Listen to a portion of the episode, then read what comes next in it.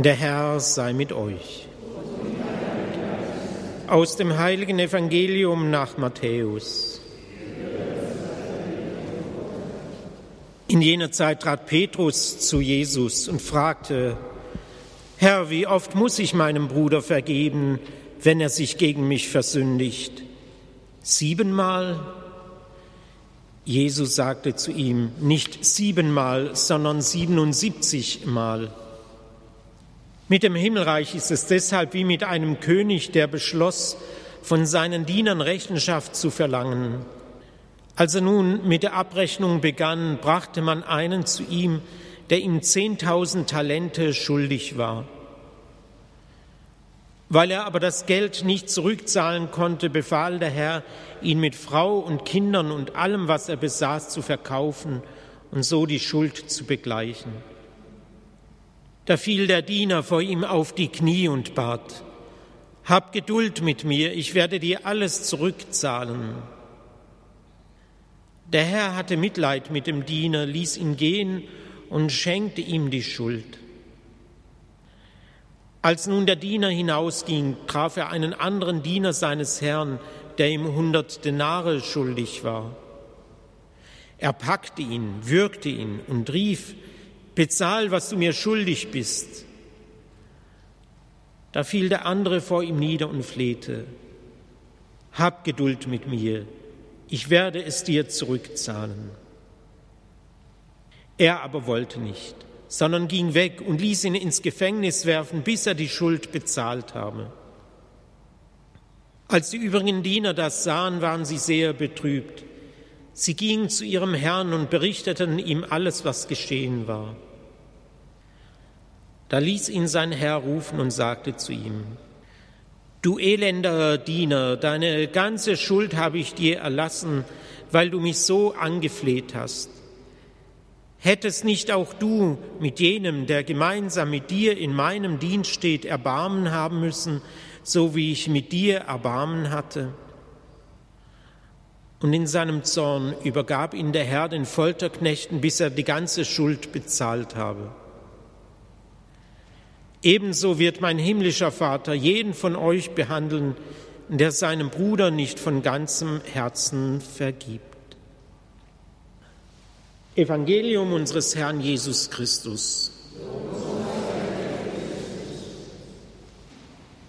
Liebe Schwestern und Brüder, in der Fastenzeit geht es immer irgendwie um Schuld, um Vergebung, um Verzeihung, um Umkehr, und Buße.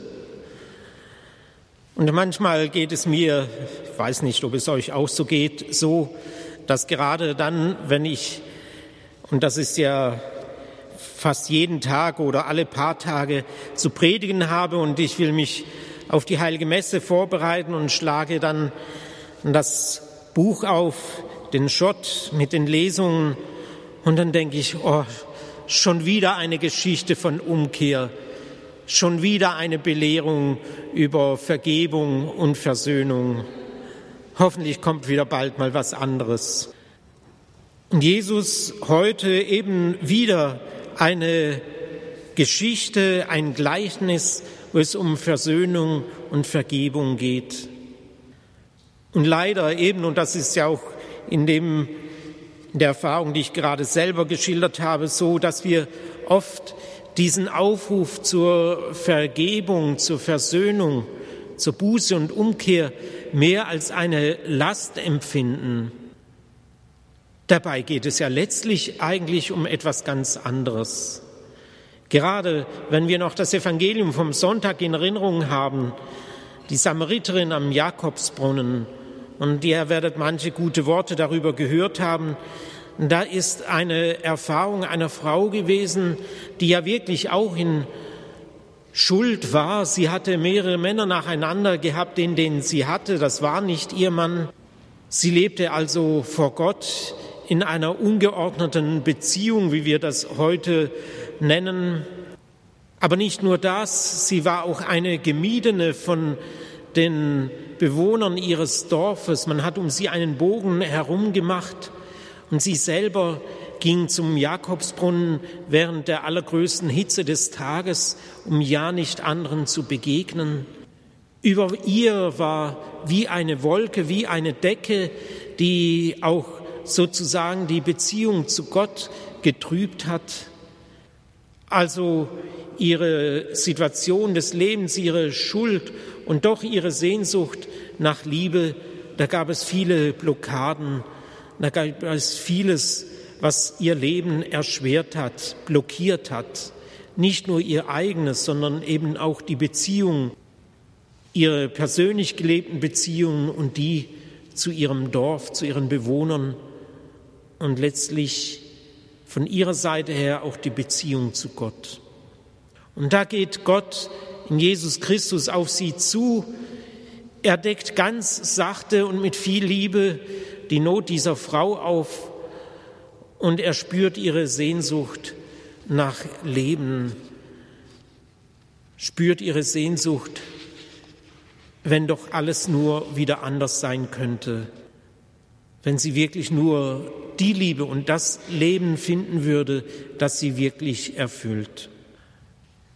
Und genau das ist es, worum es geht, wenn Jesus uns in dieser Fastenzeit zum x-ten Mal zur Versöhnung einlädt. Einlädt, dass wir vergeben, wenn andere an uns schuldig geworden sind nicht um irgendwelche Pflichten und Regularien zu erfüllen, sondern um dieses blockierte Leben wieder zum Fließen zu bringen, um uns selber diese Quelle, dafür stand ja im Sonntagsevangelium der Jakobsbrunnen, um diese Quelle wieder zu erschließen, aus der wir leben, um wieder Freude zu gewinnen am Leben durch Vergebung und Versöhnung. Und deshalb kommt die Kirche auch mit dieser Botschaft und mit diesen Evangelien, auch wenn wir sie in vielfacher Weise und in verschiedenen Varianten, diese Einladung zur Versöhnung und Vergebung gehört haben, kommt Gott durch dieses Evangelium und die Verkündigung der Kirche erneut auf uns zu.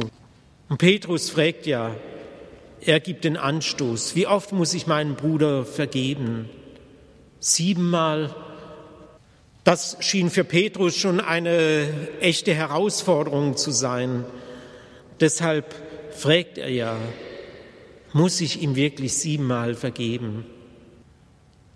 Es gibt Menschen, mit denen wir es schwer haben. Und dann kann das schon viel sein. Aber Jesus sagt nicht siebenmal, sondern siebenundsiebzigmal. Immer dann, wenn Vergebung nötig ist, dann sollen wir vergeben wenn etwas unbereinigt ist, wenn jemand schuldig geworden ist. Nur so können wir sozusagen wieder das Leben zum Fließen bringen. 77 Mal Jesus sagt damit eigentlich, wir sollen vergeben, ohne zu berechnen. Wir sollen nicht zählen. Wir sollen in der Vergebung großzügig sein. Und wir fragen uns, ist das nicht eine menschliche Überforderung? Ja, das kann manchmal ganz schön hart sein.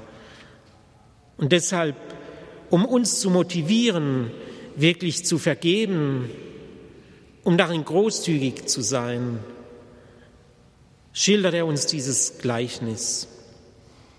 Da ist also dieser König, der von seinen Dienern Rechenschaft verlangt. Und da ist der eine, der 10.000 Talente schuldig war, für damals eine riesige Summe.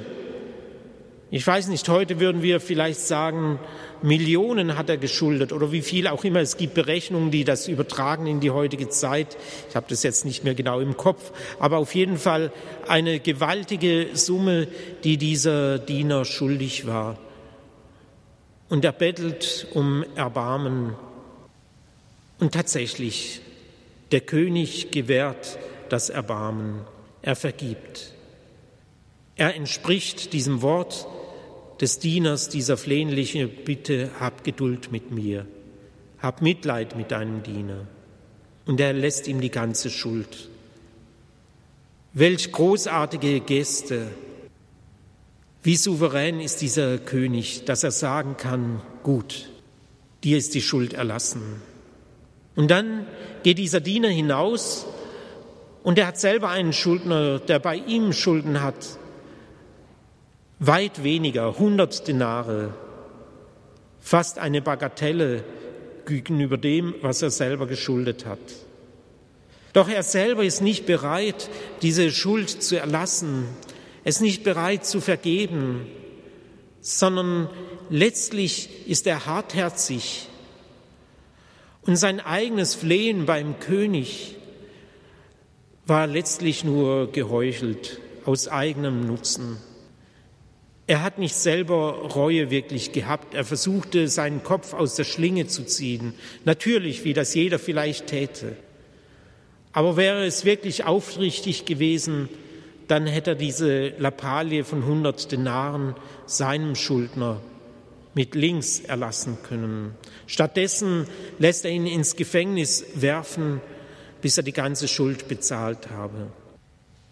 Er ist nicht bereit, selber Nachsicht zu üben, zu vergeben. Und Jesus sagt durch den Herrn in diesem Evangelium, du elender Diener, deine ganze Schuld habe ich dir erlassen, weil du mich so angefleht hast. Hättest nicht auch du mit jenem, der gemeinsam mit dir in meinem Dienst steht, Erbarmen haben müssen. Jesus lädt uns ein, Erbarmen zu haben, zu vergeben. Und es ist etwas Wunderbares, wenn wir Menschen uns das gegenseitig geben können, erbarmen und vergeben. Und es gibt einen Grund, wenn wir es sozusagen nicht automatisch tun oder wenn es uns schwer fällt, dann sollten wir uns einfach daran erinnern, dass wir selber immer schon und auch in Zukunft Vergebung empfangen vom Herrn, dass der Herr keine Grenzen kennt. Wenn wir selber Reue haben, wenn uns unsere Schuld leid tut, dann überhäuft er uns mit seiner Barmherzigkeit, mit seinem Erbarmen, sei die Schuld noch so groß. Und genau das ist es doch, was uns motivieren könnte, was uns anspornen könnte, was uns selber ins Herz sprechen könnte, Du, wie bist du nicht schon beschenkt worden mit der Güte Gottes? Jetzt auf, hab die Großherzigkeit zu vergeben, wenn an dir jemand schuldig geworden ist. Sieh es nach. Vergebung heißt nicht, das, was der andere mir angetan hat, gut zu heißen, als müsste ich darüber hinweggehen, als sei nichts geschehen. Nein, es ist etwas geschehen. Aber die Erfahrung, selber Vergebung schon empfangen zu haben, dass Jesus die Wunden heilt, die muss mich gleichsam dazu drängen, selber immer wieder zu vergeben.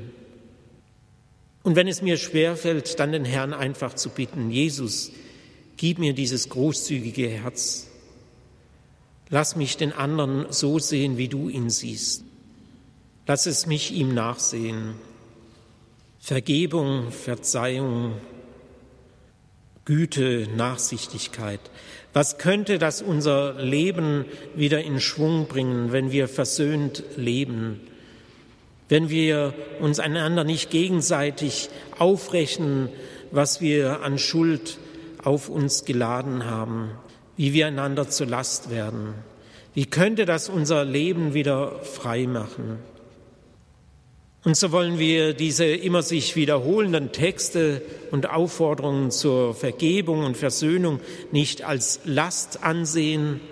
Ha, belehrt mich die Kirche schon wieder, belehrt mich Jesus schon wieder, macht er mir wieder ein schlechtes Gewissen, weil ich selber nicht gut genug bin. Nein, dieses Angebot zu verzeihen, zu vergeben, das will mich wirklich frei machen. Das will mir auch ein gutes Gewissen schenken, dass ich sagen kann, ich brauche mich nicht verstecken, ich brauche mich nicht rechtfertigen. Ich bin selber Sünder gewesen, aber ich habe Vergebung empfangen und ich will diese Vergebung niemand verweigern, der sie nötig hat, sondern ich will belehrt durch Jesus diese Vergebung gewähren. Jesus, hilf mir dazu, hilf mir diese Klarheit zu bekommen, im richtigen Moment daran zu denken, wie ich selber schon beschenkt worden bin, in Vergebung, die ich von dir gewährt bekommen habe, trotz meiner Schuld, ob klein oder groß. Amen.